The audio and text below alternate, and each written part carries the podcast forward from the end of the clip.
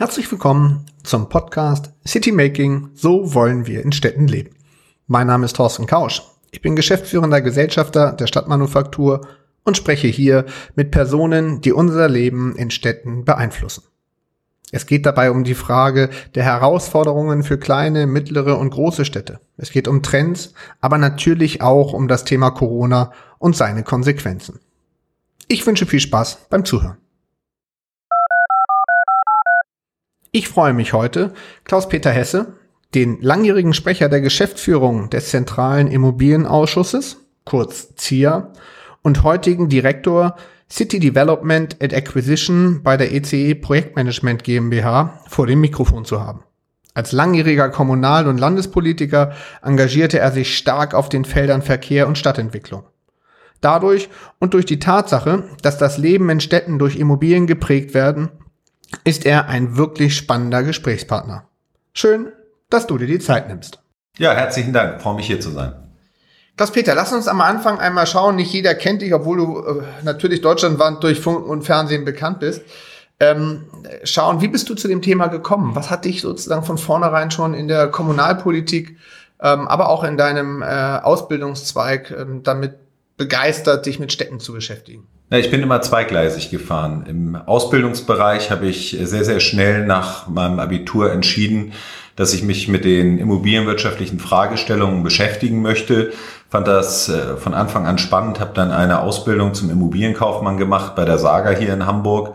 Anschließend meine äh, Weiterbildung zum Fachwirt in der Grundstücks- und Wohnungswirtschaft und bin schließlich Immobiliensachverständiger geworden.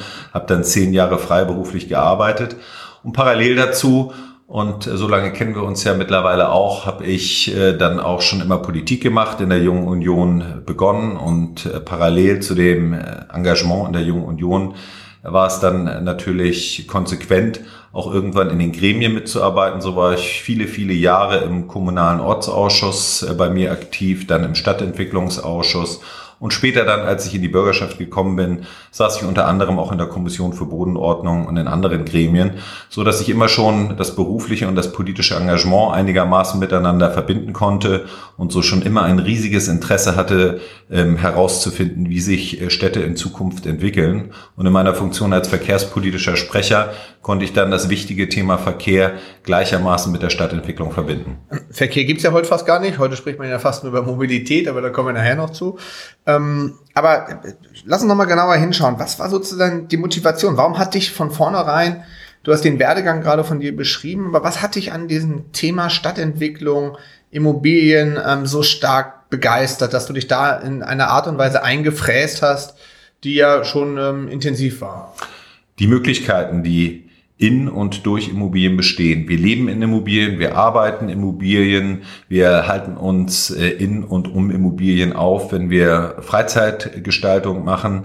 Äh, eine Kommune, eine Stadt funktioniert nur dann, wenn wir eine Vielfältigkeit von Immobilien haben, wenn wir unterschiedliche Nutzungsklassen haben. Und dieses Miteinander, äh, wie, wie das funktioniert, hat mich äh, immer schon interessiert. Und die Menschen fühlen sich in ihrer Stadt immer nur dann wohl, wenn die Lebensqualität hoch ist. Und die Lebensqualität ist dann hoch, wenn sie tatsächlich spannende, attraktive Immobilien haben, in denen sie leben, wohnen und arbeiten können.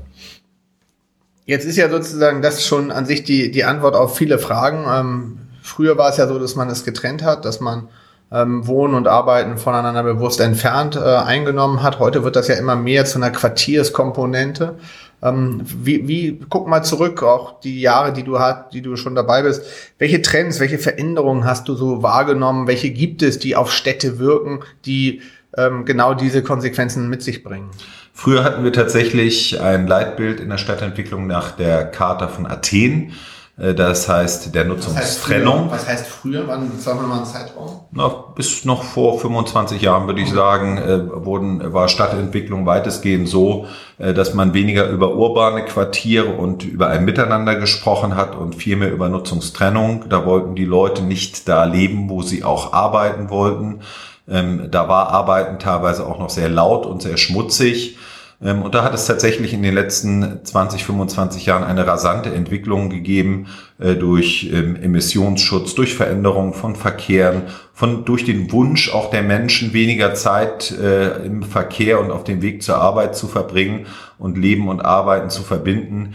Die klimapolitischen Fragestellungen haben da sicherlich ähm, ebenso eine Rolle gespielt, so dass die Menschen sich heute und das ist ein globaler Trend immer mehr wünschen, tatsächlich auch in urbanen, lebendigen Quartieren zu leben und dort aber auch Lebensqualität zu erfahren. Und da hat sicherlich nicht zuletzt auch das Thema Digitalisierung, was wir seit äh, Ende der 80er auch in der Stadtentwicklung immer stärker ähm, erleben, auch noch seinen Anteil daran. Denn äh, durch die Digitalisierung äh, sind Gebäude auch und werden Gebäude auch flexibler, unterschiedlich nutzbarer ähm, und auch attraktiver, ähm, um Leben und Arbeiten äh, zusammenzubringen. Das sind ja dann, wenn man über Trends redet, Trends, die normalerweise für, für große und Städte gleichermaßen gelten, weil das Leben in Städten ja doch ähnlich ist. Kann man das tatsächlich sagen, dass die großen Städte vor den gleichen Herausforderungen stehen wie die kleinen Städte? Ja, ähm, zumindest sollte die Politik das äh, so sehen. Deutschland hat im Vergleich zu anderen Ländern, ich nehme mal Frankreich mit Paris oder Großbritannien mit London, das große Glück, äh, eine polyzentrische Struktur zu haben. Das heißt, wir haben ganz, ganz viele gleichermaßen attraktive Städte in unserem Land. Und das ist auch ein großes Potenzial, was wir heben können, denn jede dieser Städte oder viele dieser Städte haben Möglichkeiten, haben ihre eigene Identifikation durch Geschichte, durch Baukultur, äh, durch regionale unterschiedliche Entwicklungen.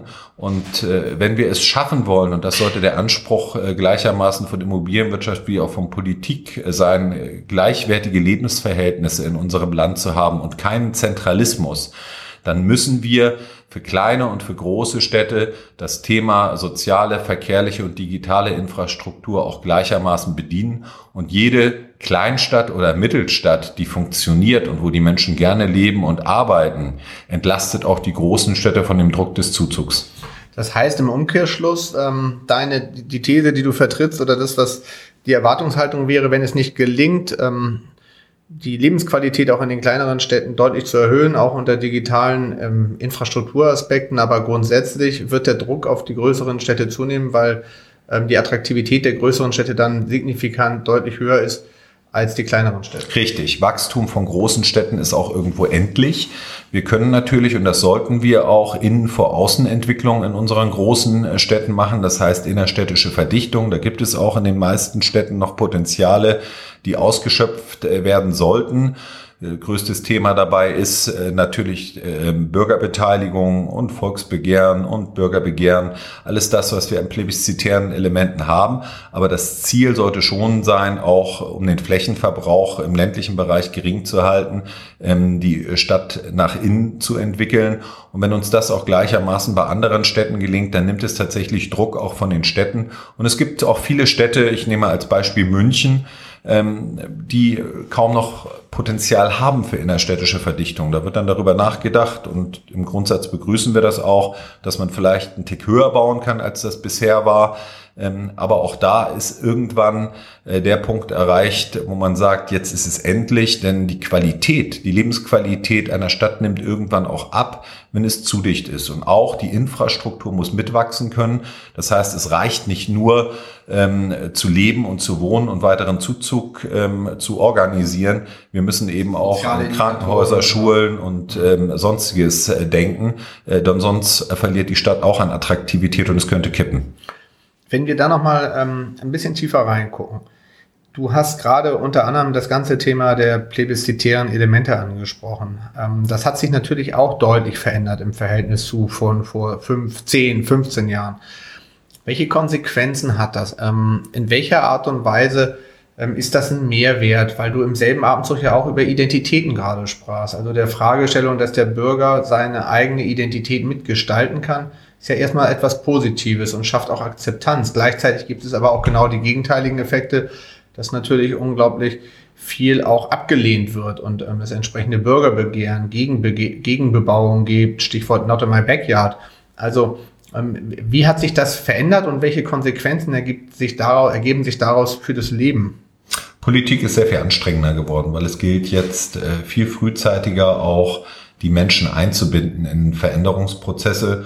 Und einbinden allein reicht auch nicht mehr. Sie wollen auch überzeugt werden. Und wir müssen gemeinsam mit der Politik, Immobilienwirtschaft und Politik Wege jetzt auch finden, nicht nur frühzeitig zu informieren und den Mehrwert der Investitionen darzustellen für die Menschen vor Ort, sondern wir müssen tatsächlich auch die Menschen ähm, mitnehmen, ein Gefühl zu bekommen, dass Veränderung positiv ist. Wir erleben in vielen, vielen Städten unserer Republik, äh, dass die Menschen Angst haben vor Veränderung. Und diese Angst vor Veränderung wird man nur dann beseitigen können, wenn die Politik gemeinsam mit der Immobilienwirtschaft ein Bündnis für Bauen na, tatsächlich auch in die Köpfe der Menschen bringt und sie ähm, auch überzeugt, ähm, dass eine Veränderung vor Ort und eine Wohnwertaufbesserung in ihrem Umfeld auch wirklich positiv ist. Zudem muss man ihnen deutlich machen, äh, dass es nicht immer nur um Partikularinteressen gehen kann, sondern dass auch diejenigen, die noch nicht dort leben, eine Lobby haben sollten. Das muss die Politik machen. Die Politik sollte so eine Lobby sein. Und mir wäre es ganz lieb, äh, wenn wir nicht immer nur Sonntagsreden hören würden, wir brauchen mehr Neubau, sondern wenn auch in den Bezirken, wenn in den Stadtteilen die Kommunalpolitiker das äh, für sich genauso ähm, akzeptieren und gemeinsam äh, dafür kämpfen, dass es Veränderung kommt und nicht gleich ähm, ihr Fähnchen nach dem Wind halten und wenn der erste Widerstand da ist, von der Fahne gehen. So wird Stadtentwicklung dauerhaft nicht gelingen.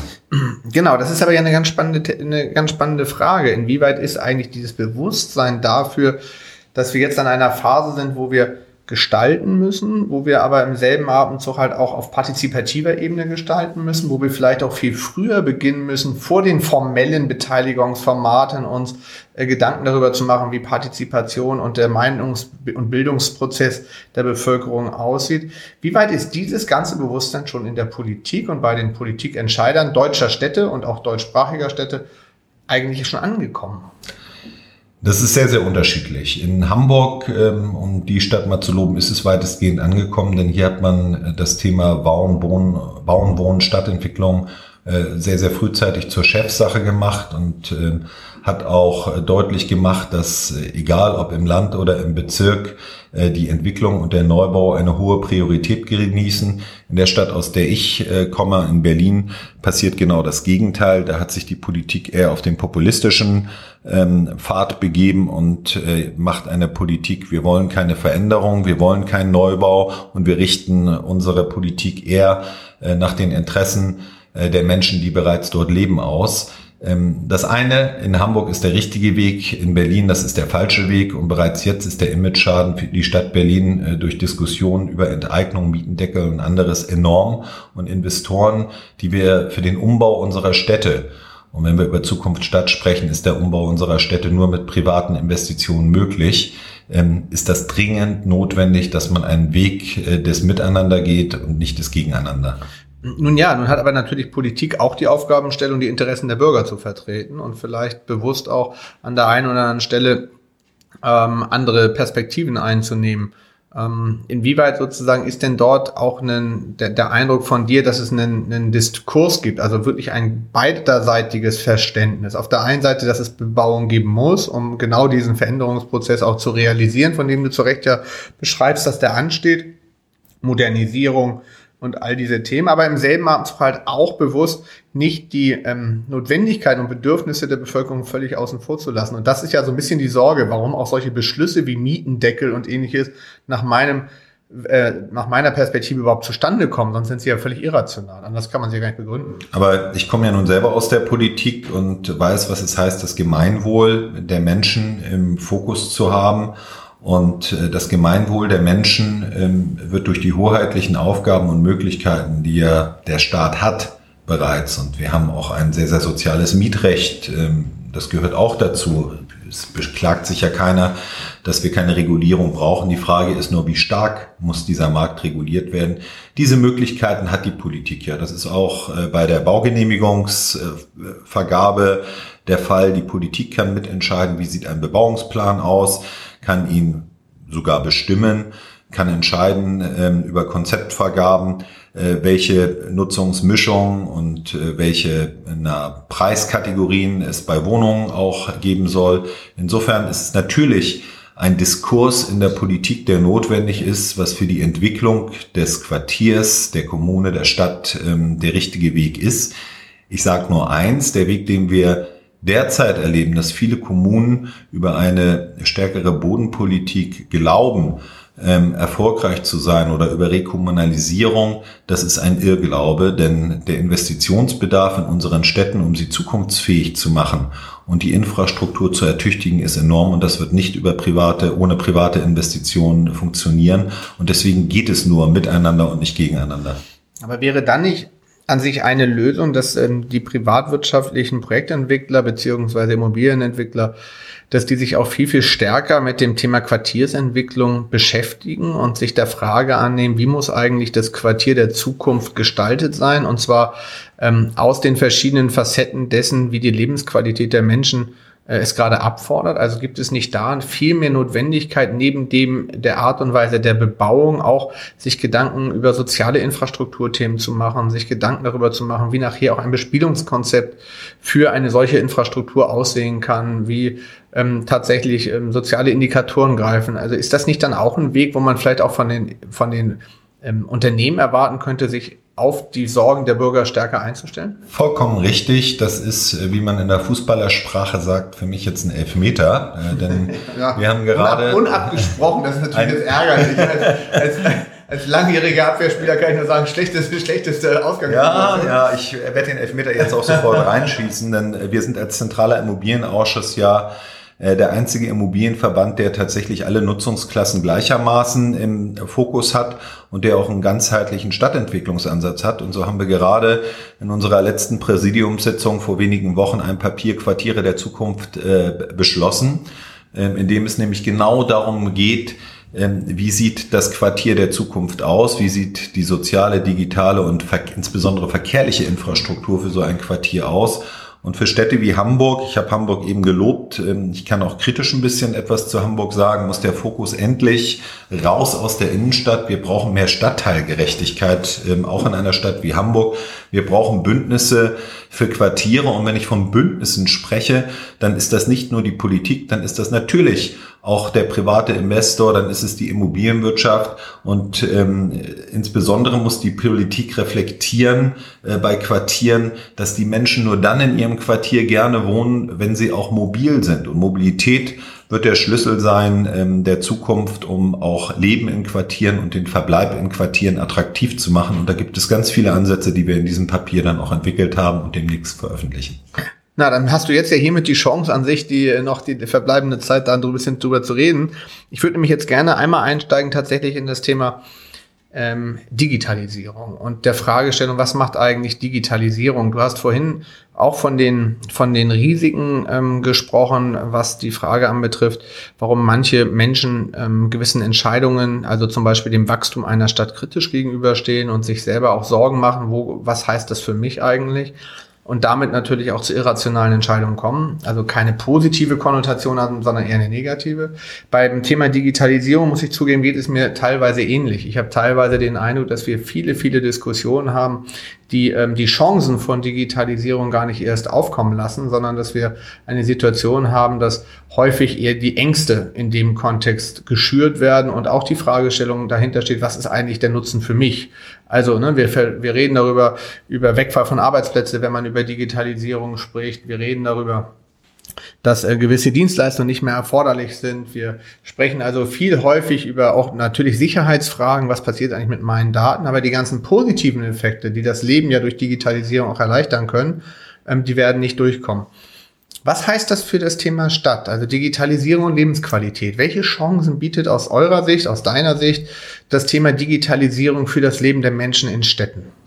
Dass Menschen ihre Zeit zukünftig noch mehr dort verbringen können, wo sie es auch tatsächlich wollen. Digitalisierung kann für die Menschen eine erhebliche Zeitersparnis sein, nämlich dann, wenn es ihnen lange Arbeitswege erspart, nämlich dann, wenn sie flexibel ähm, mobil sind und äh, nicht auf bestimmte ähm, Verkehrsträger angewiesen sind.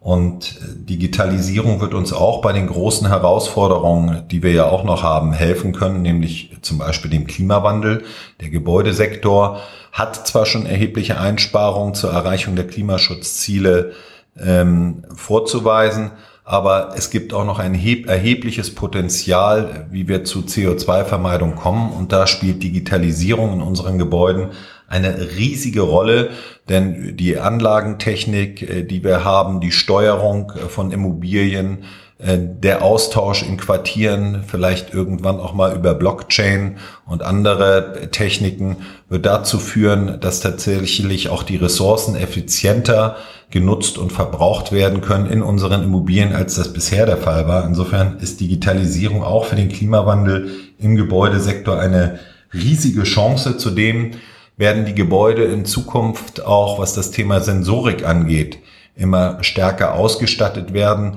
Momentan muss man feststellen, dass unsere Gebäude noch ziemlich dumm sind, die meisten wenigsten, äh, äh die meisten zumindest. Ähm, und ich glaube ähm, auch nicht, dass man sagen kann, dass sie besonders adaptiv sind äh, zu ihrem Umfeld. Das wird sich alles verändern.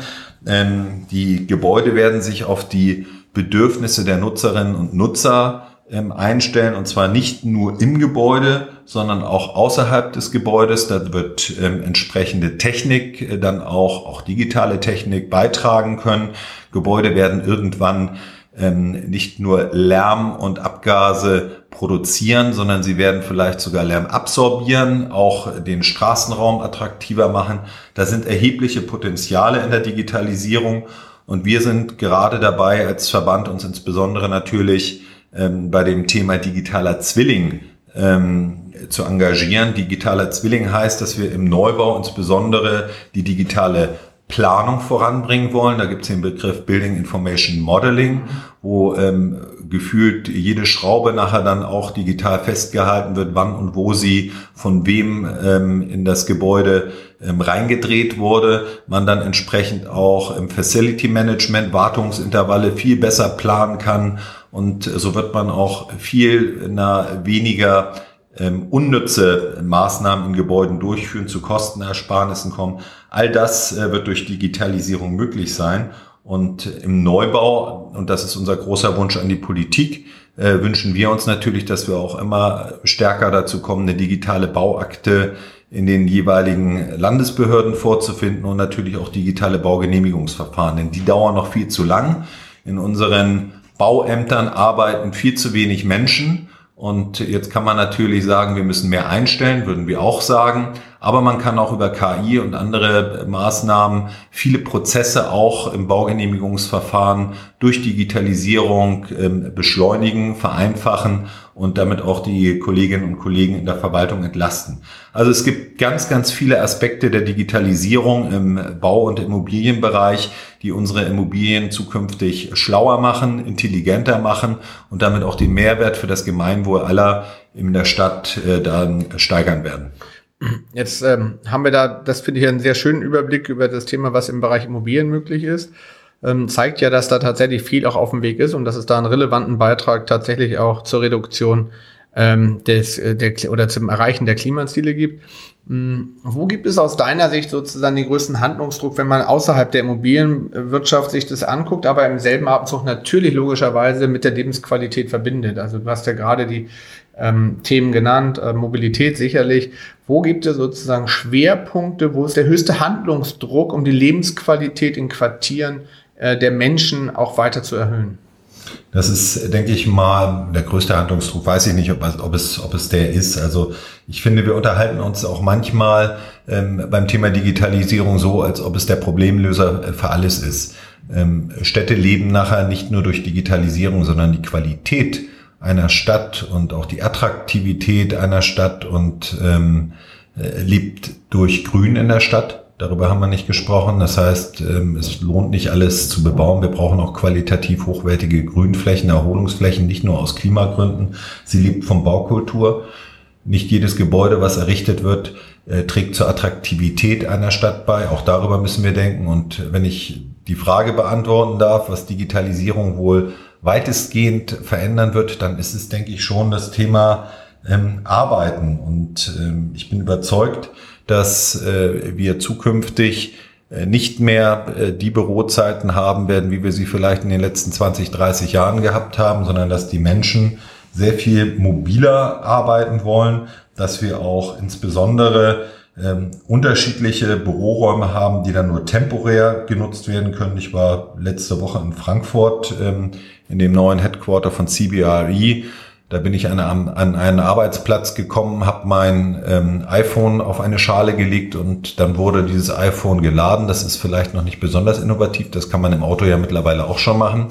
Aber der Computer hat auch gleich erkannt, äh, wer sich dort gerade angemeldet, äh, hat mich sozusagen konfigurieren können und äh, das Telefon, was auf dem Tisch stand, äh, war dann sofort nutzbar durch Anrufe von meinem Telefon. Das ist jetzt alles kein Zauberwerk, das gibt es alles schon und wird schon gemacht, zeigt aber, dass man gar nicht mehr den festen Arbeitsplatz irgendwo benötigt mit aller, mit der Infrastruktur, die man hat, sondern dass man dort ähm, im Bereich Coworking, Homeoffice, ähm, auch aus Nachhaltigkeitsgesichtspunkten große Veränderungen durch Digitalisierung erfahren wird und man kommt dann in Teams eben in den Headquarters zusammen. Man braucht einfach in Zukunft zwar Büroräume, aber sie werden anders genutzt werden als in der Vergangenheit. Ein Thema, auf das ich äh, noch gerne eingehen würde, Klaus-Peter, ist die Frage sozusagen der noch immer aus meiner Sicht sehr stark vorhandenen Tunnel, die es gibt. Da ist ja nun Digitalisierung ein absolutes Gegenbeispiel dafür, weil normalerweise Digitalisierung alles kennt, aber keine Grenzen. Und insofern ähm, erstens die Frage, woran liegt es, dass es nicht möglich ist, Daten, die ähm, existieren, anderen Nutzern zur Verfügung zu stellen, die dann wiederum äh, in, aus ihrer Perspektive damit an anderen Lösungen arbeiten können. Und ähm, was macht es sozusagen, was würde es mit Stadtentwicklung machen, wenn man das mal durchbrechen würde? Es wird irgendwann kommen, es wird irgendwann kommen müssen. Wir erleben es auch im Ausland, aber die Angst äh, vor Datenmissbrauch ist bei uns natürlich enorm. Ähm, und es gibt kaum mehr eine Sendung im Fernsehen, bei der es nicht um Big Data geht und wer hat das Recht an der Nutzung von Daten und äh, wer sollte wann welche Daten für welchen Zweck zur Verfügung gestellt bekommen. Wir haben insbesondere in Deutschland ähm, sehr wache Datenschützer, die auch darauf achten, dass in diesem Bereich sehr, sehr vorsichtig vorgegangen wird. Insofern ist das Potenzial der Datennutzung äh, enorm, auch in der Stadtentwicklung. Und äh, wir werden die Benefits ähm, von Immobilien in der Stadtentwicklung tatsächlich nur heben können, wenn wir dort auch sehr, sehr schnell Regeln finden, wie mit den Daten umgegangen wird und den Nutzern auch für den Datennutzung klar machen, ähm, was sie für positive ähm, Aspekte dadurch ähm, auch selber äh, wahrnehmen können. Aber das ist noch ein ganz, ganz weiter Weg. Und äh, wir haben sehr, sehr viele sogenannte PropTechs, junge digitale Unternehmen, die sowieso sich mit Geschäftsprozessen bei uns in der Branche ähm, engagieren und beschäftigen. Und wenn ich mir angucke, vor welchen Hindernissen die teilweise stehen, dann ist es schon erschreckend. Ähm, da müssen wir in unserem Land, ähm, das war mal ein Land der Gründer war, sicherlich noch sehr viel flexibler werden und mutiger werden. Mut ist übrigens das, was ähm, die Politik für die nächsten Jahre sowieso braucht, sonst werden wir auch äh, den Anschluss ans Ausland verlieren. Ähm, das wäre nochmal vielleicht ein ganz spannender Punkt. Ähm, nun gucken, gucken wir mal über die Grenzen Deutschlands hinaus. Ähm, gibt es so Städte, gibt es Länder, wo du den Eindruck hast, dass das Thema Stadtentwicklung in Verknüpfung mit Digitalisierung deutlich, deutlich ähm, besser läuft? Gibt es natürlich. Habe ich nicht, hätte mich nicht gewundert, sonst hättest du ja nicht gesagt, dass wir den Anschluss verlieren. Aber ich wollte mal fragen, welche. Zumindestens gibt es viele Städte, die experimentierfreundlicher, äh, freudiger sind. Äh, wir erleben bei Quartiersbezügen ähm, zum Beispiel, dass im Energiebereich in New York äh, man überlegt, ob man über Blockchain-Technologie ähm, auch Energieabrechnung zwischen einzelnen Immobilientypen ähm, beschleunigen kann. Und ähm, wir sind in Deutschland, haben es ja noch nicht mal geschafft, jetzt im Klimapaket einen Beschluss hinzubekommen, dass Photovoltaik und damit regenerative Energieerzeugung auf allen äh, Dächern von Gebäudetypen, ohne dass es zu einer Gewerbesteuerinfizierung des Betriebs kommt, äh, genehmigt wird. Und da sind andere Länder viel flexibler. Und ähm, deswegen gibt es, es gibt Smart City Konzepte ähm, aus anderen Städten, die viel, wo, wo die viel weiter sind, als wir es sind und äh, wo auch ähm, staatliche und auch private Dienste schon viel besser miteinander verknüpft sind. Ähm, Es gibt das Beispiel Estland, äh, wo man mit der Digitalisierung auch äh, von Regierungstätigkeit und Diensten sehr, sehr viel weiter ist, als das in Deutschland der Fall ist. Und wenn man nicht erst nach Estland gucken will, empfehle ich auch immer einen Blick äh, in die Niederlande. Selbst da geht schon vieles äh, schneller durch Digitalisierung. Da kann ich bereits jetzt im Internet mir meine Flurkarte, den Bebauungsplan und ähnliches angucken und damit ähm, viele Planungsverfahren und viele Kommunikation mit der Kommune ähm, schon durchführen. Das gibt's in Deutschland nicht und alle pilgern derzeit ähm, in diese Länder und gucken sich das an. Die sollten weniger pilgern, sondern schneller umsetzen, denn Teufelszeug ist das nicht, das funktioniert woanders schon gut. Jetzt äh, bist du natürlich wunderbar in deiner Rolle als Ge Geschäftsführer so eines ähm, Interessenverbandes, was auch völlig legitim ist. Ähm, ich hätte nur eine, ein, ein Punkt dazu, der mich dann immer wieder wundert. Wenn ich in Deutschland jetzt speziell mir angucke, wie das Thema Smart City in Städten gelöst wird, dann wird es nach meinem Dafürhalten ganz stark aus der technologischen Seite sich angeguckt. Ganz häufig sind die CDOs ähm, ehemalige Verwaltungsmitarbeiter, die sich im Bereich IT beschäftigt haben. Du hast sozusagen in den verschiedenen Ministerien die entsprechenden Ansprechpartner, die sich auch mit IT beschäftigen. Nach meiner These kann aber IT nur das abbilden, was faktisch sozusagen ähm, themenspezifische Zielsetzungen sind. Und ähm, ist das nicht vielleicht auch genau einer der Fehler, den wir noch in Deutschland zu stark machen, dass wir an der Spitze von genau diesen wichtigen Themen Smart Cities noch viel zu sehr technisch orientierte Personen haben? Im Endeffekt reicht es doch völlig aus, dahinter die technisch affinen Leute haben, die das umsetzen sollen. Vollkommen richtig. Ähm, ich glaube, dass viele Grundgedanken auch schon ähm, vorhanden sind. Es scheitert aber wie so oft an der Umsetzung und es scheitert äh, an der Flexibilität von Verwaltung und es scheitert an dem bereits äh, von uns vorhin schon angesprochenen, an der von uns vorhin schon angesprochenen Angst vor Veränderung durch Digitalisierung. Ähm, und äh, da kann ich nur sagen, da brauchen wir tatsächlich mehr Mut, äh, denn äh, es wird nicht anders gehen. Und äh, je länger wir warten, umso mehr wertvolle Zeit äh, verlieren wir auch, wenn wir unsere Städte umbauen wollen, wenn wir die Zukunftsstadt äh, tatsächlich mit allen ihren Facetten, mit allen Nutzungsklassen, mit der gewünschten Urbanität, mit der Charta von Leipzig, der Stadt der kurzen Wege, wenn wir das alles organisieren und umsetzen wollen, brauchen wir eine Smart City, eine Vernetzung unterschiedlichster Angebotsformen äh, und eine weitestgehende Transparenz. Und äh, da äh, brauchen wir in den Städten, in den Kommunen einfach mehr Mut, dieses umzusetzen und brauchen auch ähm, für diese digitale Infrastruktur das entsprechende Kapital. Ich verstehe bis heute nicht, warum wir gefühlt kurz äh, hinter Albanien europaweit liegen beim Breitbandausbau in Deutschland. Ähm, wie man glaub, so versteht ein, keiner. Wie man so die Zukunft, ja, doch, mittlerweile verstehe ich es, weil die Telekom irgendwie sagt, äh, wir wollen unsere Kupferkabel noch ein bisschen länger vermarkten und äh, andere sagen wiederum, wir finden keine Baufirmen, die uns das aufbuddelt. Das sind aber alles Ausreden, die man eigentlich nicht gelten lassen kann, wenn es andere Länder auch geschafft haben. Und mit unserem Anspruch auch in Zukunft als Wirtschaftsstandort Deutschland ähm, äh, mit den Großen mitspielen zu wollen, äh, muss das der Schwerpunkt der Arbeit in den nächsten Jahren sein, Digitalisierung unseres Landes. Ein schönes Schlusswort. Herzlichen Dank. Ich nehme mit, wir brauchen Mut. Ich nehme mit, wir müssen fokussieren auf Digitalisierung und ich nehme mit, dass der Kern der Lösung für Städte das Thema Mobilität ist. Jetzt freuen wir uns darauf, dass euer Papier das Licht des Tages und der Welt erblicken wird. Du wirst es uns sicherlich dann zur rechtzeitigen Zeit nochmal geben. Herzlichen Dank für deine Zeit und ähm, in diesem Sinne freue ich mich, wenn wir das an anderer Stelle fortsetzen. Ja, herzlichen Dank für das Gespräch. Das war die letzte Folge in einem wirklich besonderen Jahr. Ich bedanke mich bei meinen Gesprächspartnern für die Zeit und die Perspektiven und bei denjenigen, die mir Hinweise zu Themen und weiteren spannenden Köpfen gegeben haben. Bevor wir nun auf das nächste Jahr schauen, in dem wir natürlich auch diesen Podcast fortsetzen werden, möchte ich noch einen Hinweis in eigener Sache geben.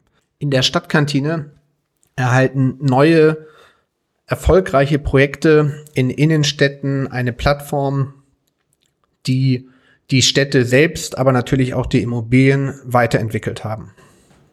Es ist dabei ein 14-tägiges Web-Session-Format, zu dem wir jeden herzlich einladen.